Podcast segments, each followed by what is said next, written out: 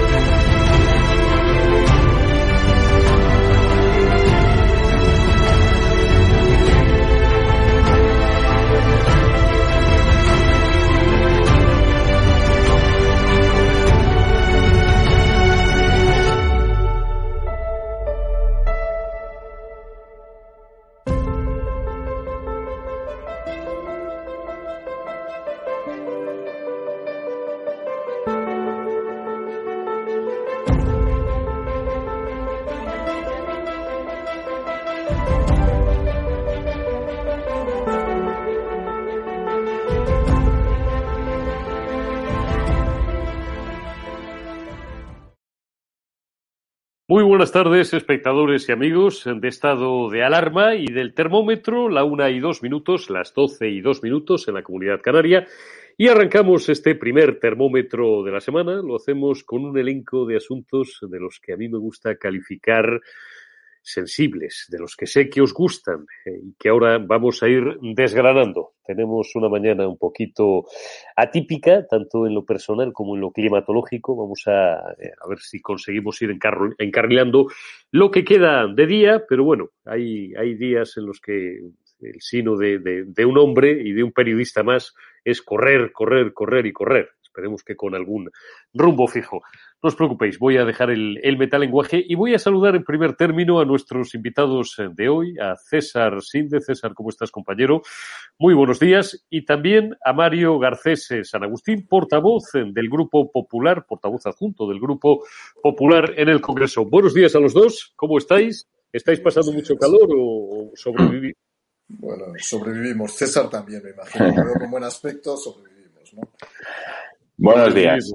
Sobrevivimos. Muy buenos días a todos, a todas y a todes. Celebro especialmente tener hoy eh, a Mario, a Mario Garcés, que ha sido secretario de Estado de Igualdad, porque eh, nos podrá iluminar sobre algunos eh, conceptos que probablemente no están ya del todo claros, porque la confusión ya en, en, los últimos años en España ha llegado al paroxismo. Bueno, en España como representación de, de un mundo global en el que nos desenvolvemos y en el que ya pues eh, miren ustedes, eh, yo ya no sé quiénes somos de los nuestros, no, como diría Pío Cabanillas, yo ya no sé quiénes somos directamente. Voy por lo último y vamos a ir de lo particular a lo general. Ayer, en la Puerta del Sol de Madrid, por ejemplo, hubo pues varios eh, centenares de feministas clamando, bramando, chillando contra Irene Montero. Algún espectador menos informado podrá decirme, pero ¿y eso por qué? Esto es como si se juntan los jugadores del Real Madrid y empiezan a chillarle a, pues, pues, pues no sé, a, a, a, su, es que no quiero dar nombres porque es odioso. Bueno, Sergio Ramos no, porque se acaba de ir, ¿no? ¿Por qué se produce esto? Para hacerlo corto, os tengo que recordar, muchos ya lo sabéis, que ahora mismo el común y tradicionalmente denominado feminismo se haya partido en dos. Los que están a favor de este engendro, de este aborto legal, y de ahí el titular que os he propuesto para el cartel de este termómetro de hoy, digo que están eh, a favor de la ley trans, eh, patrocinada y, y acaudillada por Irene Montero, y las que están en contra. En términos generales, todo este mundo de la ideología trans, por seguir haciéndoslo muy corto, es un mundo que tiene enfrente a todo el feminismo tradicional, que defiende que ser mujer, igual que ser hombre, añado yo, no es algo emocional. Esto no es depende de cómo te levantes un ratito por la tarde después de la siesta y de repente eres mujer y te sientes hombre, o al revés. Yo el otro día, y ya empiezo aquí eh, a provocar, ahora que ya he aparcado y ya me he conseguido tranquilizar y llegar al ordenador porque creía que hoy a la una no llegaba a, mi cita con vosotros. Esto no es que tú te sientas ornitorrinco por la mañana, te vayas al registro civil y con 14 o 15 años, que más da menor de edad, sin testigos que lo avalen, hay un funcionario que te tenga que dar la blanca de que desde ese momento, un ratito por la tarde o durante el tiempo que quieras, eres ornitorrinco. Las feministas, lógicamente, dicen que el ser mujer, insisto, no es una cosa emocional, sino que es algo que depende de la biología, de la naturaleza, y que toda esta ley trans se cepilla, se tira por la borda. ¿Cuántos siglos son, Mario? Pues dos siglos o un siglo y medio de lucha por la consecución de una auténtica igualdad. Y ahí tienen ustedes, por ejemplo, lo que ocurre ayer eh, al mediodía en Murcia, donde en otra manifestación parecida como la que hubo en en Madrid, terminaron directamente a golpes o a bofetadas. Creo que tienes, eh, te pedí antes que cargáramos, Alberto, en la escaleta del programa, esas manifestaciones de los incidentes ayer en Murcia, entre feministas pro-monteristas y feministas de las puretas, de las clásicas. ¿no? Nos va a servir esa, esa imagen, que habla más de mil palabras, como preámbulo para darle ya la palabra en este primer asunto del día a, a César Sinde y a Mario Garcés.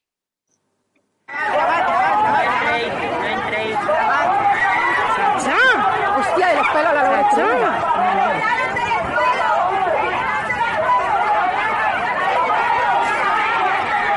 Sentaros, sentaros, sentaros. Esto muy fuerte. Sí, dar empujado, sí.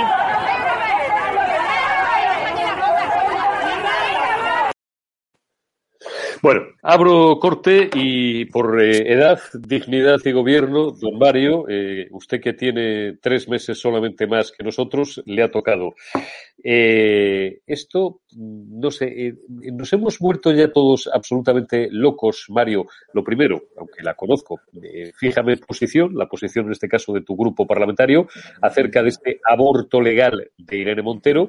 Y segundo, han conseguido dividir hasta el tradicional movimiento feminista, digo, de la parte de las feministas que estaban ayer en Murcia defendiendo que un hombre es un hombre y una mujer es una mujer, y no el estado de ánimo con el que tú te levantes el lunes 25 a las 6 de la mañana, digo, eh, han conseguido ya eh, dividir y fraccionar y enfrentar hasta, hasta este colectivo.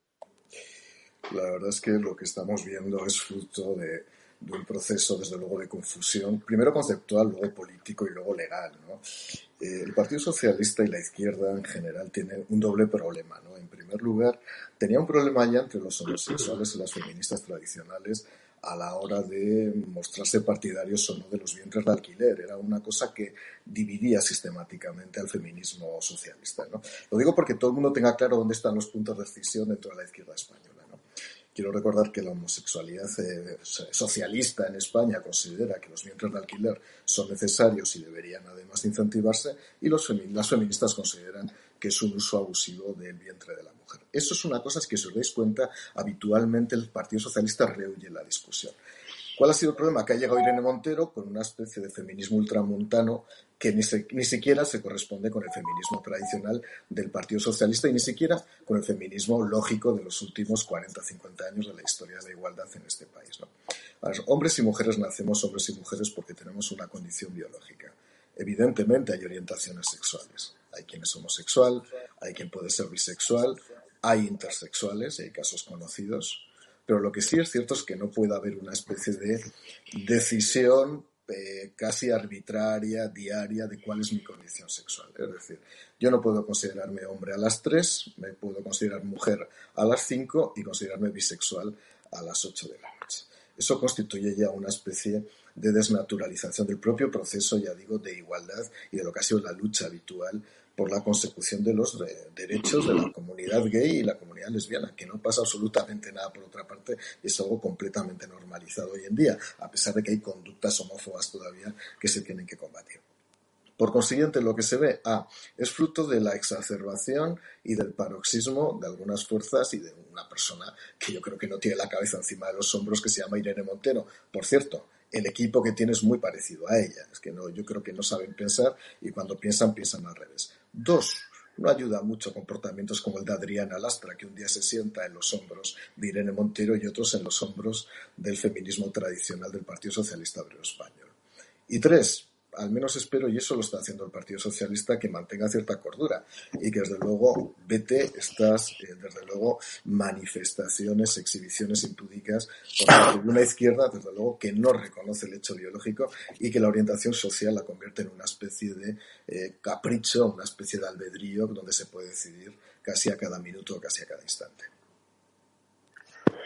Don César, eh, te voy a, vamos a escuchar, eh, pero antes eh, me, la voy a introducir. Irene Montero dice que el anteproyecto de la ley trans, que recuerdo a todo el mundo que va mañana al Consejo de Ministros, rompe con el miedo y supone un mensaje poderoso porque no son caprichos, son deseos y a partir de ahora los deseos son ley.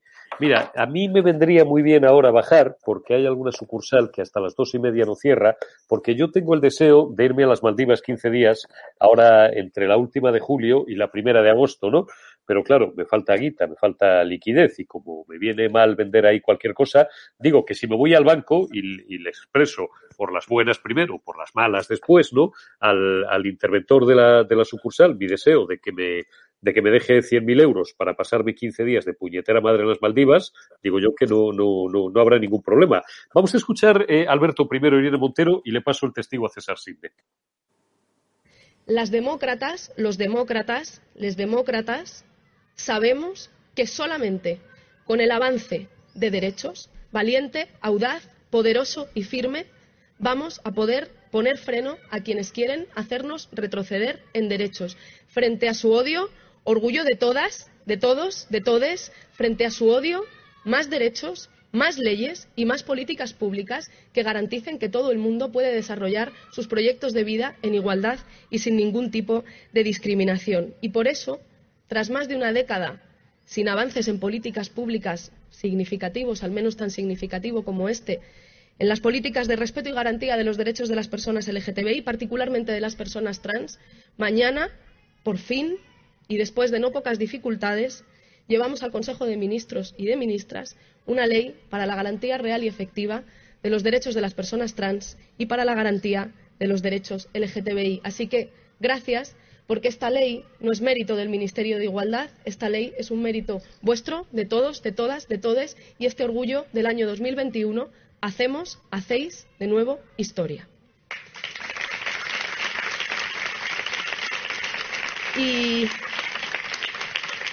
Por último, va a ser un orgullo todavía especial, porque seguimos en un contexto de emergencia sanitaria, aunque ya vamos viendo la luz al final del túnel. Va a ser un orgullo especial, pero insisto, un orgullo histórico y, por tanto, que haya visibilidad, que haya más orgullo que nunca, que haya más reconocimiento a los que y las que habéis venido antes, porque sin vosotras ninguna de nosotras estaríamos aquí. Tus padres sí que tienen que estar orgullosos porque no sabían los hombres si iban a hacer carrera de ti y ante la nulidad intelectual eh, y en otros aspectos, según nos cuentan que les había llegado al mundo, consiguieron ahí enchufarte, bueno, pues de, cajera, que no era gran cosa, pero bueno, por lo menos para que te ganaras la vida, para que te ganaras un sueldo. Un saludo de aquí, por cierto, a todas las cajeras y cajeros y cajeres, que es un oficio que se ha jugado el tipo como el que más y durante estos 15 meses de pandemia, sobre todo los primeros, que eran durísimos, han conseguido que no nos fallaran ni un solo día en grandes ciudades, como la capital de España, en la que nos encontramos, los suministros. Pero digo que tus padres sí que tienen que estar orgullosos de que al final una nulidad como tú haya llegado a ser ministro, ministra o ministre. Eh, César, tú con el corazón en la mano, compañero. Eh, confiésame cuántas mañanas de estas un poco tontas que te levantas con la cabeza del revés, como nos pasa a todos, eh, no has tenido la tentación o te has sentido directamente, no sé, Rottweiler o pastor alemán o, o ornitorrinco, ¿no? ¿Has tenido alguna vez la tentación de irte al, al, registro civil, a ese que estaba antes en la calle Pradillo, ahora yo no sé ni por dónde cae? Hmm. Eh, es que a veces. Utilizo el humor, ¿eh? Para, para no ponerme a llorar. ya. Yo.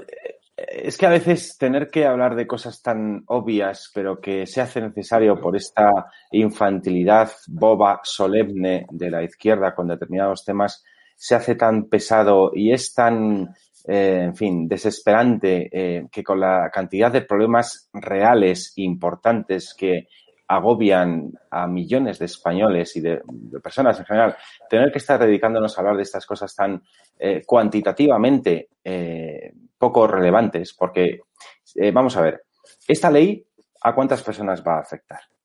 Porque en democracia, hasta donde yo recuerdo, las democracias auténticas, no en las mm, pseudodemocracias o dictaduras disfrazadas de democracias, como le gusta a Podemos, en las democracias se gobierna para las mayorías.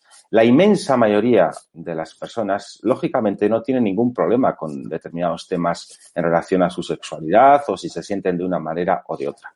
Es una minoría eh, las personas que se sienten así. Por tanto, el gobierno, en puridad, cuantitativamente hablando, está dedicando muchísima atención, recursos y, y presupuesto público a un tema que afecta a un número de personas individuales eh, relativamente bajo en comparación con el total de la población.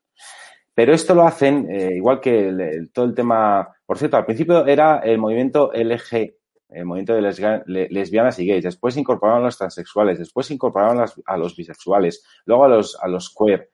En fin, que vamos a ver que cada uno con, su, con sus emociones y con su sexualidad en su casa, lógicamente que haga lo que quiera, pero hacer de eso una, un tema político llevado al primer orden de la agenda política, a mí, eh, yo siempre he pensado que eso es una coartada o es una cortina de humo para evitar hablar de otras cosas. Qué casualidad que cuando eh, está eh, todavía el escándalo de que el gobierno haya indultado a sus socios delincuentes para seguir en el poder, ahora apretan el acelerador con la ley trans, que previamente la señora Calvo guardó en un cajón y le dijo a la señora Montero que no tocaba. Y la señora Calvo, mismamente, hay declaraciones de ella en la hemeroteca donde eh, recordaba eh, las muchas barbaridades que suponía esta ley.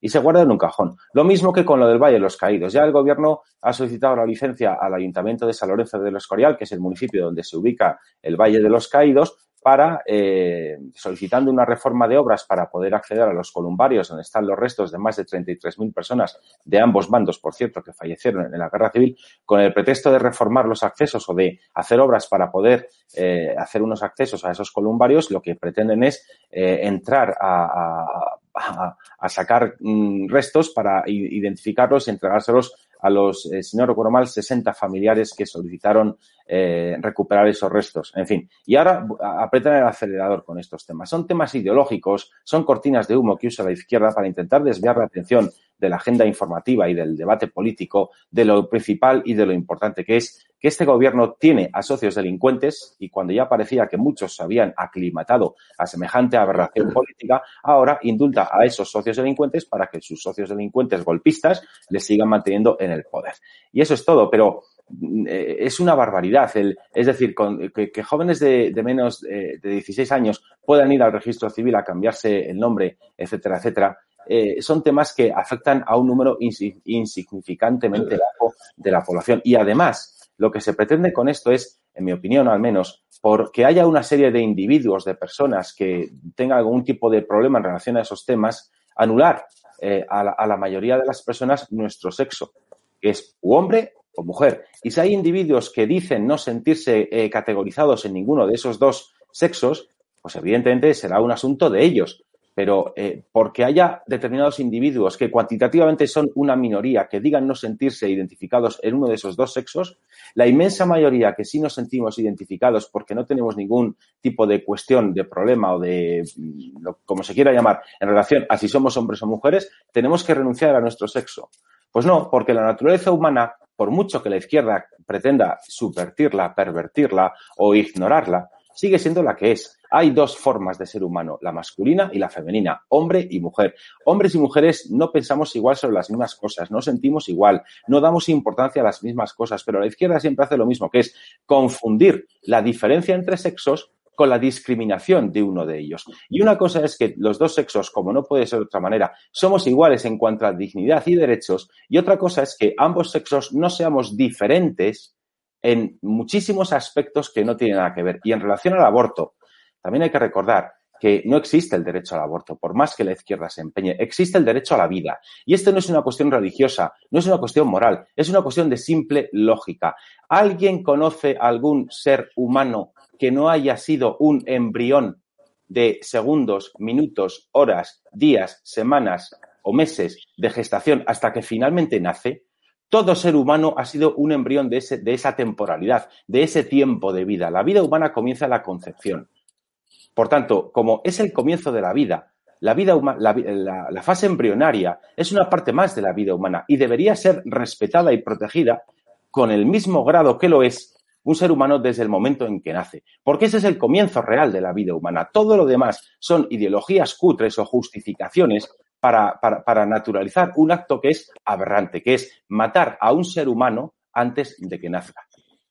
Está claro, don César. Yo que estudié en los libros del llorado Lázaro Carreter, a mí me enseñaron que eh, sexos había dos, masculino y femenino, y géneros, uff, había un montón, masculino, femenino, neutro, epiceno, ambiguo y alguno más. Esta mañana la cajera de MediaMark nos ha dado también una lección magistral, una clase de, de lengua. Eh, yo además tengo muy, cerca a una, a una, a una filóloga y, es, es, divertido escuchar a, a, esta gente. Yo llevo diciendo desde que apareció Podemos en la escena política que el problema no es que sean sectarios, que lo son, muy sectarios, que son muy sectarios. El problema es que sean completamente imbéciles. El problema es que no hayan estudiado absolutamente nada. El problema es que son ágrafos. Os voy, y ya cambiamos, dejamos un ratito en paz a la cajera de MediaMark, eh, os, voy a, os voy a deleitar con otra perla de esta mañana, eh, de, de la ínclita Montero, en las mañanas de televisión española o de la 1, como demonios se llame ese programa ahora, en el cual viene a sostener la tesis siguiente. Esto de la diferencia entre sexo y,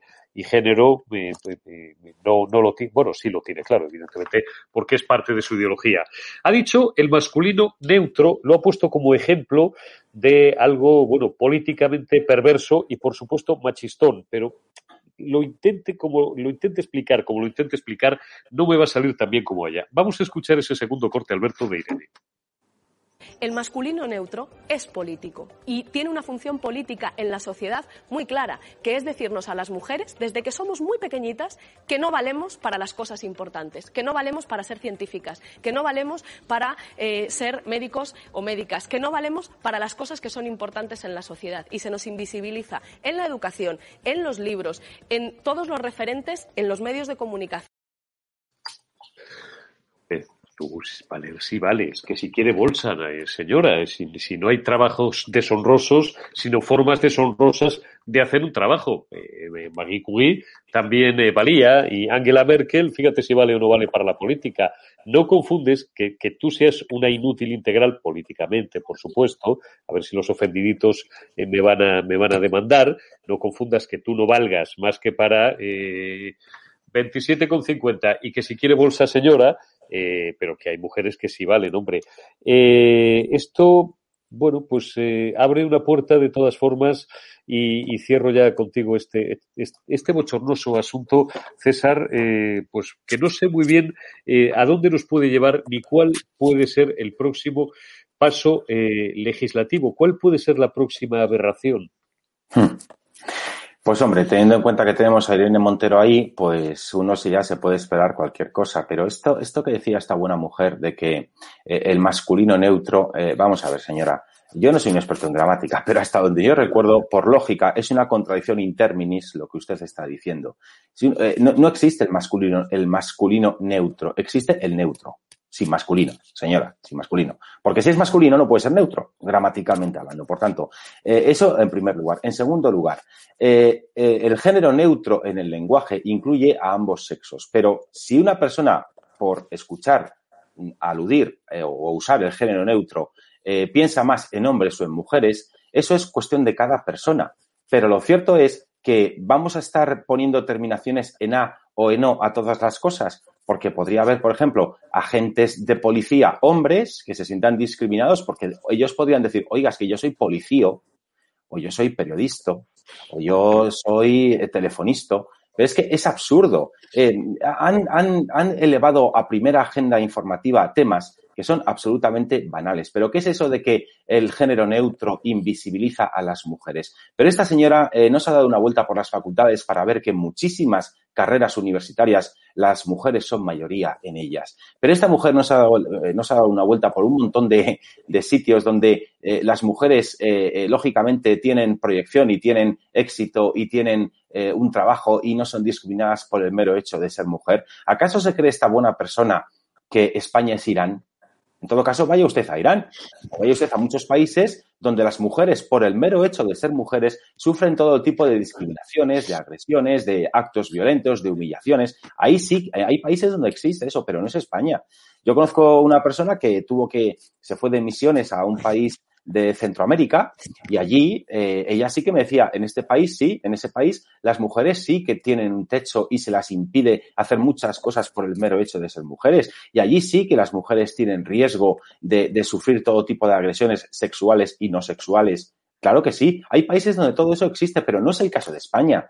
Es que en España la mujer está plenamente incorporada al mercado laboral y está eh, eh, en todas las profesiones donde ha querido estar. Pero esta buena señora, yo no sé si es que en su familia, a lo mejor, no lo sé, eh, ha estado rodeada de hombres muy machistas y se piensa que todos los hombres somos así. Pero la inmensa mayoría de los hombres no tenemos ningún problema porque las mujeres eh, tengan una carrera profesional exitosa o lleguen a altos puestos en la empresa privada o en la administración pública. La inmensa mayoría de los hombres no tenemos ningún problema por tener a, una, eh, a un superior, a un jefe en nuestro trabajo que es mujer y que nos dé órdenes. Yo lo he visto en mi, en mi vida profesional en infinidad de ocasiones, que he tenido eh, redactoras jefe o directoras que son mujeres, o he trabajado en programas de televisión que las directoras eran mujeres y me daban órdenes y sin ningún problema, porque yo y la inmensa mayoría de los hombres, cuando vamos a un puesto de trabajo, no miramos el sexo de las personas. Miramos, pues, que es nuestro jefe, que está ahí porque sabe más, porque es mejor, porque lleva más tiempo o por cualesquiera otras circunstancias, y, y hay una jerarquía que cumplir. Punto, señora, pero, pero esta mujer, no sé, en fin, si es que está muy desconectada de la realidad y pretende que, que, existe una discriminación sistemática, continua y perversa y maquiavélica contra la mujer por el mero hecho de ser mujer. Oiga, señora, que no, que yo entiendo que usted tiene que justificar sus 410 millones de euros de presupuesto de su ministerio, pero su ministerio sigue siendo absolutamente inútil. Sería más mm, provechoso dedicar los 450 millones de su ministerio a pagar policías para que protejan a mujeres que realmente han sido atacadas por sus parejas o exparejas que dedicar 450 millones a la ideología putrefacta que usted pretende distribuir. Está claro, César. Vamos a cambiar radicalmente de tercio. Vamos a irnos con Mario Garcés San Agustín. Eh, le he saltado un turno, no porque, porque yo improvise, aunque llevo una mañana un poco de, improvisación en improvisación, sino porque quiero escuchar ahora un corte largo, Alberto, eh, nos lo llevamos cuando yo te diga por qué tienes ahí cargados 10 minutos. Eh, acaba de terminar una eh, bueno, pues intervención en directo que tenía el presidente del Partido Popular, Pablo Casado, ¿dónde estaba? En Córdoba. ¿Qué hacía? Bueno, pues participaba o inauguraba unas jornadas acerca de la independencia del Poder Judicial en España y, dentro del marco, como preparatorio ya a esa convención nacional que va a tener lugar en octubre y que va a celebrar el Partido Popular. Vamos a escuchar unos minutos lo que decía, pues nada, hasta la una menos cinco, Pablo Casado, y después le pregunto a Mario Garcés.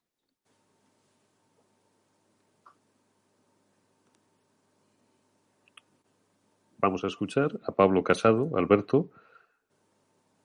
Esto es como cuando pasa un ángel y se queda congelada la sonrisa de todos los que están en la mesa. Ah, bueno, hombre, pero si esperar, esperar, nos pasamos la vida, nos pasamos la vida esperando. Tú dime simplemente que está y nosotros, mientras tanto, continuamos aquí manteniendo el músculo tenso. Eh, tú te sabes. Quieres, Eurico, que mientras nos pone en el corte comente ciertas cosas. Te dejo y, además te lo agradezco. Pues fíjate, ha hecho unas declaraciones Irene Montero esta mañana vinculadas también a los procesos de condonación de penas de los eh, políticos presos ya ha llegado a mirar al Tribunal de Cuentas y de Cuentos, ¿no? llegando a decir que el Tribunal de Cuentas es una piedra en el camino, ojo, y confirmando la tesis de Ábalos de este fin de semana. Hablo como inspector de Hacienda y como interventor del Estado ahora, me parece impresentable intentar presionar al Tribunal de Cuentas ni los informes de fiscalización, ni los enjuiciamientos contables, ni las actuaciones que se deduzcan están sometidas a ninguna condonación posible. Están presionando a un órgano constitucional y es sencillamente impresentable. Quiero recordar, porque mucha gente no lo sabe, que Miguel de Cervantes escribió el Quijote gracias al Tribunal de Cuentas. Y es que en el siglo XVI fue apresado precisamente por el Tribunal de Cuentas. Entonces se llamaban contadores de Hacienda porque robaba la recaudación. Él era inspector como yo, lo que pasa que él era más deshonesto que yo y él se dedicaba a quedarse con parte del dinero que recaudaba de Sevilla, de Puente Genil y de Córdoba fue, eh, fue, bueno, fue a la cárcel y en la cárcel durante dos años, en la cárcel de Sevilla, escribió el Quijote. Por lo tanto, eh, yo creo que los políticos presos, evidentemente, os puedo asegurar que no van a escribir el Quijote, van a escribir sus propias obras completas. Y respecto a la igualdad, si me permitís un comentario, yo no sé si está el corte ya y si no me cortas a mí, hablando de cortes cortas, me he dado cuenta que Irene Montero tiene claro que solo hay ministras y ministros, no hay ministres, por lo tanto nadie, no debe haber nadie de sexo líquido ahora en el Congreso, en el Consejo de Ministros, porque lo ha dicho claro solo ministras y ministros, no ha dicho no hay ministras y ministros. Respecto a la igualdad, si me dejáis dos minutos. Sí, sí, sí, sí, sí, por supuesto. Vamos a ver. Es verdad que en el desarrollo del proceso de igualdad entre hombres y mujeres en España ha habido durante muchísimos años, lógico, consecuencia de la evolución histórica, no solo de España, sino del resto del mundo, innumerables desigualdades. Y es verdad que antes de la Constitución, pero unos años antes de la Constitución, todavía la mujer tenía que pedir permiso al hombre para abrir una cuenta corriente o para disponer de fondos monetarios. Esa es la realidad. Pero estamos hablando de hace 50 años. Con la Constitución española llega la igualdad legal y es verdad que en ese proceso de evolución de los últimos 50 años, pues ha habido momentos donde la igualdad legal no se ha correspondido con la igualdad física, con la igualdad material. Es verdad. Pero curiosamente con un doble vector, que es lo que yo explicaba siempre cuando era secretario de Estado de Igualdad. Podemos acelerar lo que queramos ahora para conseguir la igualdad real, pero va a llegar, y va a llegar por razones naturales, porque como decía César, ya nadie, salvo comportamientos absolutamente casi animales y machistas, ya nadie niega la igualdad en este país. Voy a dar algún dato. Por ejemplo, la famosa brecha salarial. Es cierto que en masa salarial los hombres en España cobramos un 20% más de retribuciones que los hombres, que las mujeres. Pero voy a decir una cosa, España tiene una posición mejor que la del resto de los países de la OCDE, mejor que Francia, mejor que Alemania, que llevan luchando por la igualdad desde el año 45, desde después de la Segunda Guerra Mundial. Y nosotros empezamos con esa lucha fundamentalmente a partir de los años 76-77. ¿Por qué? Correcto. Porque la brecha salarial es una brecha de conciliación. Porque las mujeres suelen romper el ritmo de promoción en el momento que optan con carácter general, de manera voluntaria, porque es el 92% de las mujeres y solo el 7% de los hombres los que optan por atender al cuidado de los niños, sobre todo de los 0 a los 3 años, se produce por una brecha de conciliación, que por cierto, se produce en todo el mundo. Se produce en todo el mundo. No somos un país atrasado en esto, ni mucho menos. Y eso es lo que hay que decir. Por ejemplo, más datos para que los que nos estén escuchando, porque creo que este es un tema que hay que tratarlo de verdad sin aspavientos emocionales y sin abruptos, por parte de un lado y por parte de otro. En España, las mujeres entre 25 y 60 años tienen título universitario un 40%. Los hombres un 33%. Los hombres ya tenemos 7 puntos menos de titulación universitaria que las mujeres. Ahora bien, es cierto que eso no se corresponde con el número de directivas, predirectivas o consejeras de administración. Claro que no, porque los vectores, por razón de la evolución cultural e histórica, todavía no han llegado, pero van a llegar. Es cuestión de dos, tres, cuatro años. Van a llegar y la brecha se mantendrá porque es brecha de conciliación. Y porque nadie, ningún gobierno, puede decidir a madre y padre con quién, quién tiene que hacerse cargo de los niños. Eso será siempre una decisión del padre y de la madre. Y si la madre quiere quedarse con los niños, se quedará con los niños. Yo recuerdo en mi época de secretario de Estado de Igualdad que Podemos quería establecer un permiso de paternidad y maternidad de un año, siempre que se cogiera con esta cadencia. Tres meses hombre, tres meses mujer. Tres meses hombre, tres meses mujer. Y por supuesto dije que no. ¿Cómo va a ser el gobierno el que me diga a mí, o a mi mujer, o a mi exmujer, o a mi pareja? ¿Cómo me tengo que coger yo los turnos y los tiempos para cuidar de mis hijos? Eso es lo que pretenden y eso es lo que hay que luchar contra esa ideología impositiva, contra esa ideología totalitaria, contra esa ideología totalizante. Y eso es lo que intentamos evitar, pues eso, luchando por la igualdad de una manera natural, intentando poner todos los medios como nos hemos ido poniendo y evidentemente no con estos exabruptos. Está absolutamente claro. te retengo y, escuchamos primero a Casado. Ya tenemos una versión más corta de Pablo Casado, de un minuto y medio con lo sustancial de lo que ha dicho esta mañana en Córdoba. Y después, eh, digo, de la valoración de Mario acerca de las eh, palabras de Pablo Casado, volvemos a César Silva. Escuchamos al presidente nacional del Partido Popular. Hoy acabamos rompiendo algo. Y hablemos de renovación. Tribunal de Cuentas, igual que el Defensor del Pueblo, el Consejo General del Poder Judicial y otros órganos, se deciden por tres quintos, es decir, por mayoría cualificada del Parlamento español. De acuerdo. ¿Quién bloquea la renovación? El partido que en cumplimiento de su programa electoral, en cumplimiento de la Constitución y en cumplimiento de las resoluciones europeas dice renovamos cuando ustedes quieran, pero cumpliendo con la independencia de estos órganos? ¿O el partido que dice no, vamos a nombrarlos a dedo, pero usted apártese porque entonces si no diremos que bloquea. Oiga, esto es el mundo al revés. El Partido Popular no ha bloqueado nada. Ni el Tribunal de Cuentas, ni el Defensor del Pueblo, ni el Consejo General del Poder Judicial. Lo renovamos mañana mismo si quieren reforzar la independencia de estos órganos. Y esa es mi palabra. Y esos son mis principios.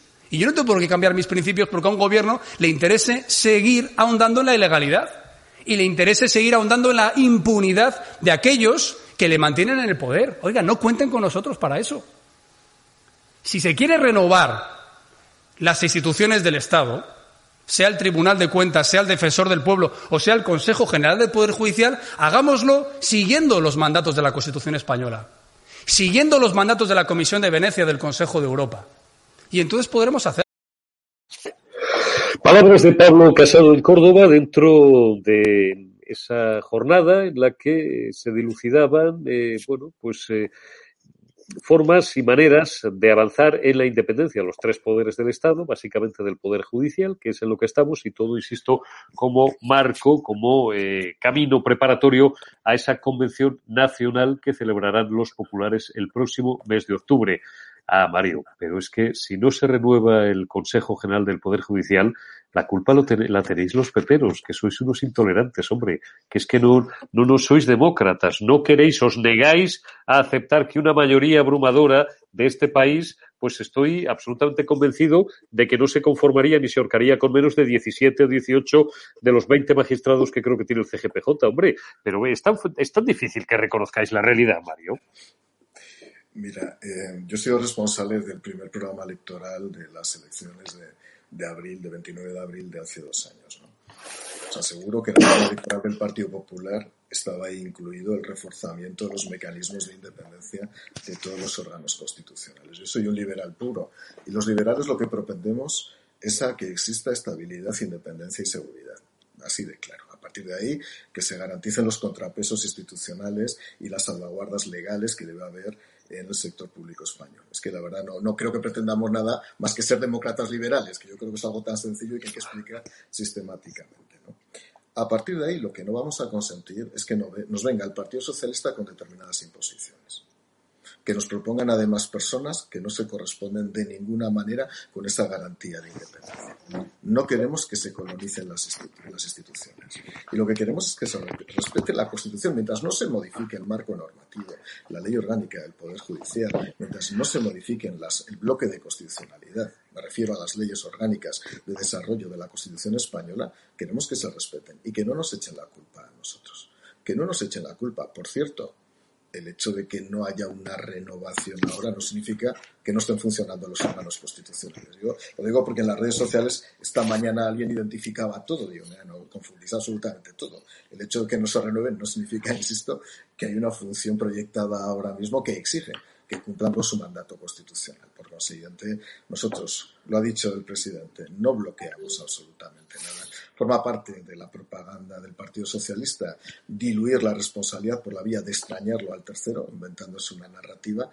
Nosotros hemos hecho propuestas, tanto de modificación normativa como de renovación, y lo que pasa es que ellos quieren imponer una especie de renovación a la carta, también eh, por alguna manera presionada por sus socios y nosotros no vamos a consentir que determinadas personas puedan ocupar puestos de responsabilidad, teniendo en cuenta el sesgo con el que se están manifestando en este país. César, eh, conviene olvidar, mejor dicho, conviene recordar y no olvidar que fueron los socialistas eh, con Alfonso Guerra todavía, todavía sí, hombre, todavía le faltaban seis años para dimitir, quienes en 1985 mataron, acuchillaron eh, de varias cuchilladas, muchas de ellas mortales de necesidad, a Montesquieu, renovando la ley orgánica del Poder Judicial. Con esa renovación lo que hicieron fue introducir eh, el criterio de que parte de los vocales del máximo órgano de gobierno de los jueces debían ser elegidos no por los propios jueces, sino por el Parlamento. De aquellos polvos o polvazos, estos lodos. Eh, esto no ha hecho con el paso de los años más que empeorar. En vez de haberse revertido una reforma legal, que era a todas luces, bueno, pues antidemocrática y anticonstitucional, el sentido los socialistas, que por cierto en aquella época también fueron los que ahora que digo anticonstitucional, los que se cepillaron una figura que los más jóvenes ya no saben ni lo que era, que era el recurso previo de, inconstitucional, de inconstitucionalidad. Pero digo, lejos de revertirse aquella gran aberración jurídico-política, no hemos hecho más que ir a, que ir a peor, César. Y es mm. verdad que en los distintos programas electorales, no en todos, pero en algunas campañas electorales este asunto ha cobrado, bueno, pues una, una fuerza que yo creo que es la, la que merece. Eh, campañas electorales ya de hace 20 o veintitantos años, eh, estoy pensando, por ejemplo, bueno, Gallardón fue, fue ministro, fue ministro de Justicia, fue el primer ministro de Justicia, si no recuerdo mal, de Mariano Rajoy y, bueno, pues recuerdo una miríada de declaraciones eh, acerca de que iban eh, a, retrotraer ese estado de cosas al, al, estado o a la situación anterior al 85. Lo cierto es que bueno, pues Gallardón a lo mejor perdió esa oportunidad. Los socialistas, por supuesto, y mucho menos los comunistas, que les encanta intervenir cuanto más mejor, no lo han hecho nunca. Pero mi pregunta es la siguiente, aparte de, cuestionarte acerca de, tu opinión sobre esta aberración jurídica, ¿pero tú crees, César, que esto a los ciudadanos les importa en realidad? Yo es que siempre, cada vez me hago esta pregunta más reiteradamente acerca de más cuestiones. Yo creo que a la gente lo que le encabrona, con perdón del término coloquial, no es tanto eh, la organización administrativa de la justicia o el sistema de nombramientos de los jueces, porque yo creo que eso ya es un tema más quizá para los que estamos más en la pomada de la política y de los medios de comunicación siguiendo la política, etcétera, etcétera.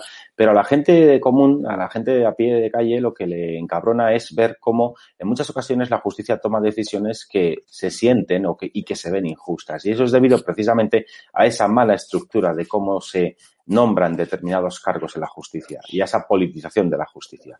La gente no puede entender que pues evidentemente mm, que los golpistas eh, sean indultados. ¿Por qué? Porque hay una legislación que, en mi opinión, eh, se ha usado torticeramente y lo, y lo permite, ¿no?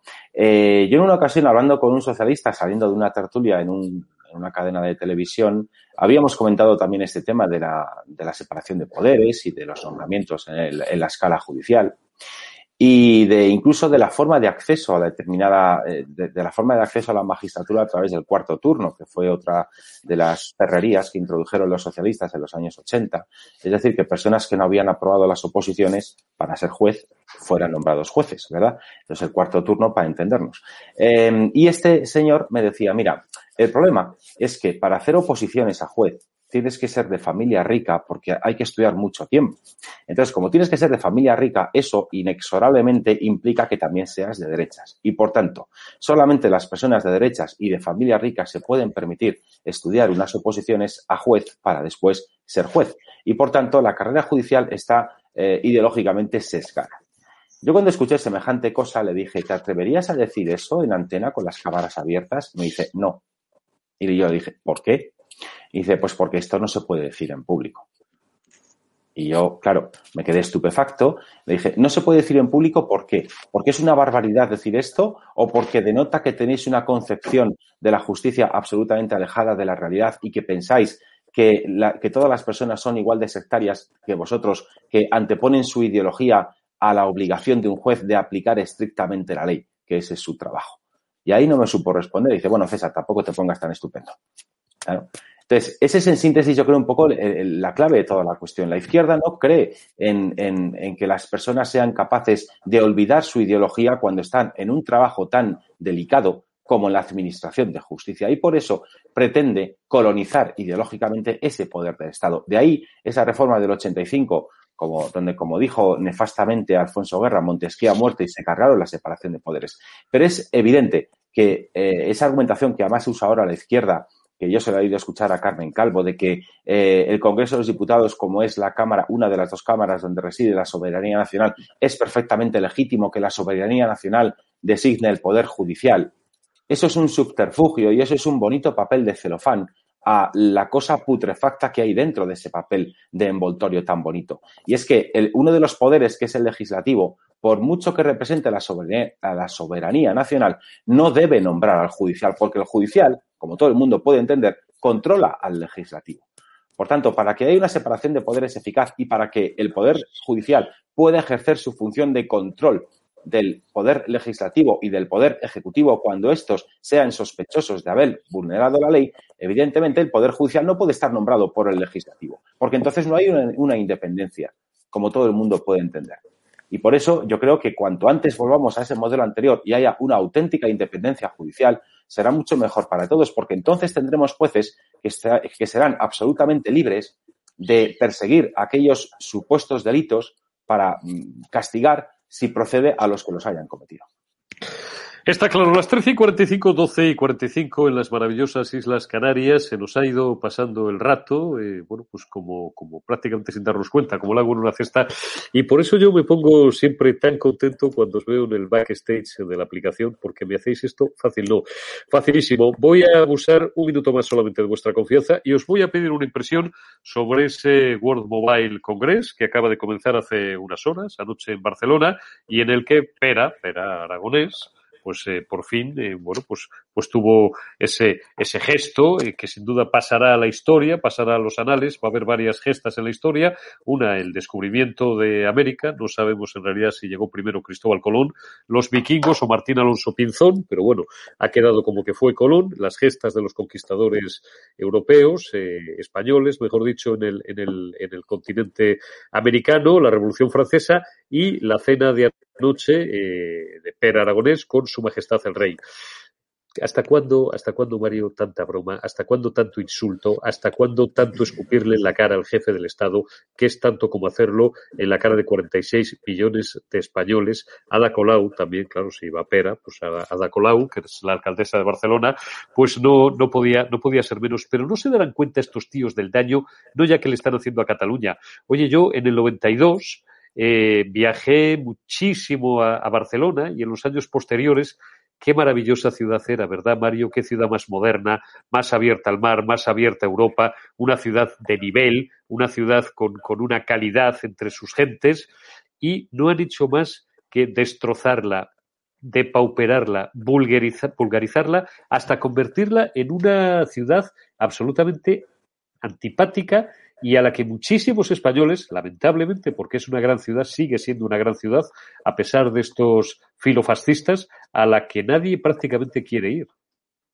Fíjate, yo estoy enamorado de Barcelona toda mi vida, he estado enamorado de Barcelona. Estoy cerrando ahora un libro de la recopilación de mis artículos y estaba viendo algunos artículos dedicados a Juan Marcé, algunos dedicados a Vázquez Montalbán y claro, esa, esa Barcelona idílica, mitificada de los mitómanos literarios está desapareciendo. Y está desapareciendo bajo las brasas del independentismo marcegato, pero fundamentalmente de un nacionalismo eh, paniaguado, estéril, que no conduce hacia ningún sitio. Pero voy a decir algo más. Voy a decir algo que es algo tan sencillo como el principio de cumplir la ley, que eso obliga a todo y a todos. Vamos a imaginar, yo soy monárquico, pero que en un momento determinado, ojalá nunca, en la historia de este país, España sea republicana, será por la voluntad de los ciudadanos españoles, no por otra cosa, por una reforma constitucional.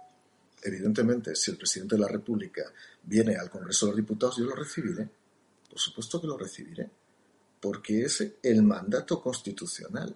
No podemos estar permanentemente percutiendo, como hacen los nacionalistas, en las instituciones que se quieren cargar. Ser respetuosos, porque yo puedo dejar de ser respetuosos con vosotros también. Porque cuando venga aquí el presidente de la Generalitat yo me puedo ir. Porque os puedo devolver con el mismo principio conmutativo. Ser respetuosos. Ser respetuosos. Luego, ideológicamente, hagan lo que tengáis que hacer, promover las normas que tengáis que promover legítimamente. Pero el respeto absoluto a las instituciones y a la legalidad constitucional. Claro. Mario Garcés, muchísimas gracias. Feliz semana te deseo. Que no, que no sea nada, que no que no se hagan sufrir más de lo necesario. Viene Sánchez el miércoles, sufriremos. Viene Sánchez. Pero, pero, pero ¿en qué formato? ¿Os, os le, le formato están preparando? Formato amplio, viene formato venezolano. formato venezolano, o sea, a lo presidente cinco horas, ¿se sabe ya de dónde van a traer la alfombra roja? ¿La van a encargar de Beverly Hills directamente? o... Voy a contar una anécdota, si me permite, César. Hombre, cuenta, en 170 años de la historia del Congreso de los Diputados, la puerta principal del Congreso solamente se había abierto para los ciudadanos y para los reyes. Pues hace seis meses Pedro Sánchez entró y salió por esa puerta sin que estuvieran los reyes, que lo sepamos. ¿Tú crees? También por, romper ya las tradiciones, ya absolutamente da igual. Un día esto bueno, desaparecerán también. Claro, y ahora además que parte de la, de la extrema derecha se está empeñando en eh, intentar asaetear a la figura del rey, haciéndole el caldo gordo a la, a la extrema izquierda, lo cual a mí me vais a perdonar, es que si no lo digo antes, antes de terminar reviento, me produce o dos sensaciones. Uno, o la extrema derecha no sabe muy bien lo peligroso que es el allanar el camino y seguir asfaltando la carretera de Cartagena para que este país vuelva a una tercera república asesina y criminal o determinados sectores sociales de algunos partidos, a lo mejor del ala más extrema del Partido Popular, espero que no, y de parte, solo de parte de Vox, porque la posición oficial de Vox, os recuerdo, es el cierre de filas en torno al jefe del Estado, sí, a Su Majestad el Rey, me decía uno ahora en el chat, Su Majestad el Rey, por favor, Eurico, ¿cómo le tengo que llamar? Cristiano Ronaldo. Nos hemos vuelto tontos ya, por no utilizar una palabra más gruesa en este país. Digo, pues eh, el rey eh, está a cinco minutos ya de que llegue Pedro y, Begoña, que va siempre del bracete con él, y le diga, oye, quítate, vete recogiendo las, motos las fotos del despacho, que me pongo yo, que voy a ser Pedro primero, Pedro primero el de las Mercedes, el de los indultos, el bufón, el felón, el nuevo primer presidente de la Tercera República Española. Lo que ha dicho Mario Garcés, aparte de ser una anécdota que puede resultar chusca, es gravísimo que eh, será el próximo en el que se ponga en la línea también de saludo y eh, ya no haya un gir que le quite, so pena de que le envíen a Siberia. Don Mario, paciencia dentro de 48 horas para el próximo miércoles, cuídese. Muchísimas gracias de corazón, amigo, y un fuerte abrazo. César, eh, remato contigo. Te pido una opinión. Yo creo que nunca te he pedido que te pronunciaras acerca de este interesante y divertido debate, que digo divertido porque veo que hay mucho desocupado en este país, de si el rey tenía que haber abdicado como Balduino 24 horas o no, que esto lo dije yo hace 15 días de cachondeo y una persona eh, muy conocida, bueno, en este canal y en otros, pues me lo, me, lo enarboló como bandera. Dije, por Dios, ¿para qué hablar en bromas si no todo el mundo me entiende? Y después, bueno, yo respeto técnicamente, es más, el otro día le dediqué cinco minutos al análisis jurídico de Mario Conde, que estuvo anoche en el canal con Negre y con eh, Roberto Centeno, eh, bueno, pues desbrozando técnica y jurídicamente cómo se podía haber hecho ese asunto, la ley del indulto de 1870, el 62 y latina de la Constitución, el 102, eh, pero de verdad es necesario entrar en esto. Es que la gente no se da cuenta, o sea, que los socialcomunistas quieran pegarle al rey con un bate de béisbol hasta en el cielo de la boca es lógico, pero que parte de la derecha que ahora se le debe de haber olvidado lo criminales y lo asesinas que fueron las dos repúblicas que hemos padecido en este país desde el último tercio del siglo XIX, quieran volver a eso, César, están locos estos romanos. Yo estoy ya preparando, estoy mirando ya apartamentos por Estoril. Es que con Su Majestad el Rey ocurre lo mismo que con la Constitución, que mucha gente no entiende cómo la Constitución permite que se hagan determinadas cosas y tampoco mucha gente comprende cómo el Rey eh, tiene que firmar determinadas cosas. Pues por una sencilla razón. La Constitución española es tan garantista de la libertad individual que permite la existencia de ideologías y de políticos y de partidos políticos incluso que pretenden acabar con ella. Si no queremos eso, lo que habría que hacer es reformar la Constitución y establecer en el título primero, entiendo yo que sería el más apropiado, un artículo que dijera todos aquellos partidos políticos que no acaten, respeten la Constitución serán ilegalizados o serán ilegales. Ese artículo no existe, no hay esa exigencia. De la misma manera, el título segundo de la Constitución, el artículo 62, si no recuerdo mal, que habla del refrendo, dice que eh, el rey sanciona y promulga las leyes. Entonces, con esa redacción, lo que la inmensa mayoría de los juristas interpretan es que el rey está obligado a firmar los decretos del Consejo de Ministros. Y el rey, en cualquier caso, de la, de la redacción del artículo 62 y de la lectura de todo el título segundo de la Constitución, que es donde se habla de la monarquía, ahí no figura en ningún artículo que el rey tenga capacidad de veto de las decisiones del gobierno.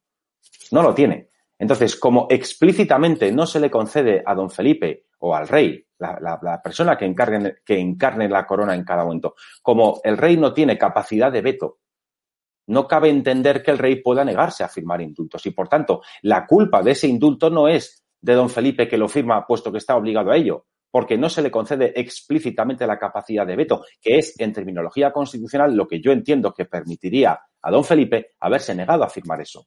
Pero la culpa primera, o la culpa única, mejor dicho, es el gobierno, que tiene de socios a golpistas delincuentes y ahora, para seguir en el poder, indulta a esos golpistas delincuentes, que son sus socios, para que esos golpistas delincuentes, que son sus socios, le mantengan en la Moncloa. Por tanto, yo creo que el debate no es si don Felipe tenía que haberse negado, en mi opinión, puesto que no tiene explícitamente concedida la facultad de veto a las decisiones del gobierno, como lo tienen otras monarquías, por cierto, en otros países que son democráticos y el rey tiene capacidad de veto, aquí no. Por tanto, como al rey no se le concedió en la redacción de la Constitución esa herramienta de forma explícita, se entiende que la redacción del artículo 62, si no me falla la memoria, de la Constitución, determina que el rey está obligado a firmar.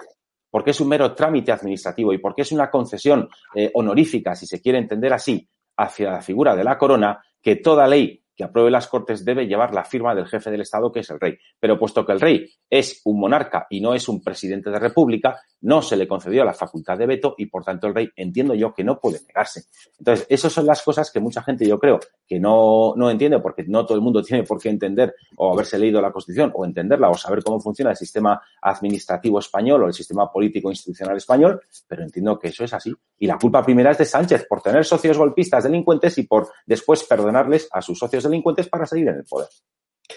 Cuidado porque, eh, bueno, todo esto que ha dicho César Sinde es evidente que, insisto, le quieren asfaltar como a su bisabuelo la carretera de Cartagena para echarle a patadas de España a este gobierno social socialcomunista, es evidente. Para eso estábamos preparados. Para lo que no estábamos preparados era para que elementos de la derecha conservadora o de la derecha más derecha conservadora empezaran a jugar en el mismo equipo que los socialcomunistas y empezaran a cuestionar la figura del rey. Y yo, como tengo 31 años y he visto ya algunas cosas, vamos a dejarlo ahí, tengo para mí que si la posición oficial del Partido Popular es la defensa a ultranza de la monarquía, de la monarquía parlamentaria que no constitucional, como dicen algunos iletrados, eh, erróneamente, que disfrutamos en España y que nos ha dotado del medio siglo de mayor estabilidad en siglos, en este país que nunca la ha tenido. Si Vox apoya sin fisuras al jefe del Estado,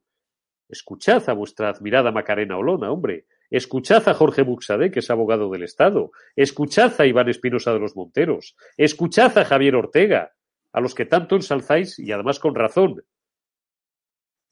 No os llama la conciencia ni os llama la atención el hecho de que defiendan sin fisuras la figura del rey, la figura del jefe del Estado y que además lo argumenten tanto jurídica como políticamente de una forma impecable. Debo colegir, pues, que a lo mejor hay algunas personas que no han ido a determinados grupos o se mueven en la órbita de determinados partidos políticos a cazar, sino que están ahí metidos ¿Vosotros os habéis colado alguna vez en una fiesta cuando erais chavales en el instituto y no se habían invitado para montar jaleo o para montar... ¿Se me está entendiendo bien lo que estoy diciendo? Bueno, pues esto es una táctica muy vieja, ¿eh? ¿verdad, César? Es Mm. cuando se colaban en un congreso, pues a lo mejor de, del Partido Popular, elementos revoltosos que querían, pues bueno, armar gresca para que luego pareciera que los militantes del Partido Popular, estoy hablando de uno hace muchos años, que me ha venido a la cabeza, pues pareciera que estaban peleados y tal. Cuidado, cuidado, cuidado. eh, seamos consecuentes con lo que decimos unos días y luego con lo que con lo que preconizamos otros. No vaya a ser que le estemos haciendo el caldo gordo a los socialcomunistas y no vaya a ser que, porque si se lo estamos haciendo por ignorancia o por no darnos cuenta, bueno, pues eh, lo podemos perdonar. Pero si se lo estamos haciendo porque no somos lo que decimos ser, ay, ay, porque al final se puede engañar a unos cuantos algún tiempo, a todos durante algún tiempo, pero a todos durante todo el tiempo no. César Sinde, gracias por haber estado ahí. Verde. Un placer. Y Viva el rey de España. Exactamente, viva su majestad el rey viva España. Y, y si me permites, eh, dicho coloquialmente, Por supuesto. eh, la lectura de la historia reciente de España te, te da la lección, dicho muy coloquialmente, eh, muy clara, y es que cuando en España hemos empezado a tocar los Borbones, hemos acabado a Austrias. O sea que más valdría que aprendiéramos un poquito de todo eso. Lo primero que hay que leer es historia, porque yo ya nací con, con ese mantra en, en casa o en casas de familiares o de amigos de que los Borbones habían sido unos inútiles y los Austrias, los Austrias sí que eran, sí que son unos tíos que nos hicieron grandes y tal. Dicen los Austrias, el último de los cuales que murió subnormal y envenenado, o hay que, hay que dedicarle a esto un, rat- un poco más de un ratito por la tarde, como dice nuestro amigo Mario Conde, y hay que leer no solamente las solapas de los libros, hay que leer libros, cientos y cientos y cientos de libros de historia para intentar hacerse una idea cabal de la historia de España, de cómo son las cosas en realidad, insisto, de la catástrofe criminal que supusieron las dos repúblicas, a las que ahora parte de una derecha sociológica, minoritaria y residual, por supuesto, pero parte, parece que quiere ir. Don César, cuídese mucho hasta la semana que viene y a Un ustedes placer. hasta mañana. Ha sido un placer estar con vosotros. Mañana a la una, mismo sitio, misma hora, el termómetro.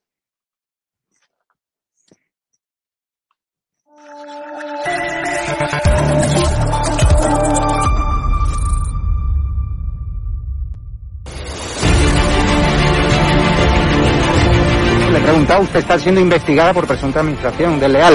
después. Es una vergüenza que la extrema derecha. ¿Quién es la extrema derecha? Los que contratan...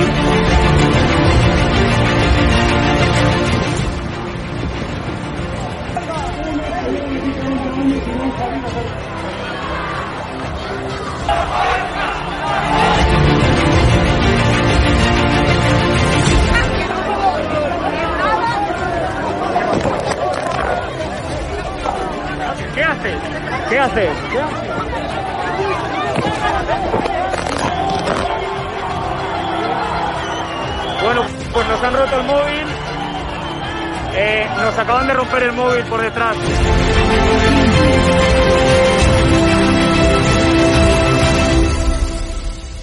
edatv.com, ¿vale? Pincháis aquí y ponéis los datos fundamentales. Y ahora, como veis, eh, nos pide que firmemos este contrato de suscripción, lo leéis con calma, por supuesto, y le dais a continuar. Y ahora nos pide que introduzcamos pues una contraseña y le doy a continuar. Y ahora me pide que confirmemos el correo electrónico. Eh, habréis confirmado vuestro correo electrónico y os pide, ¿vale? Que elijáis una membresía.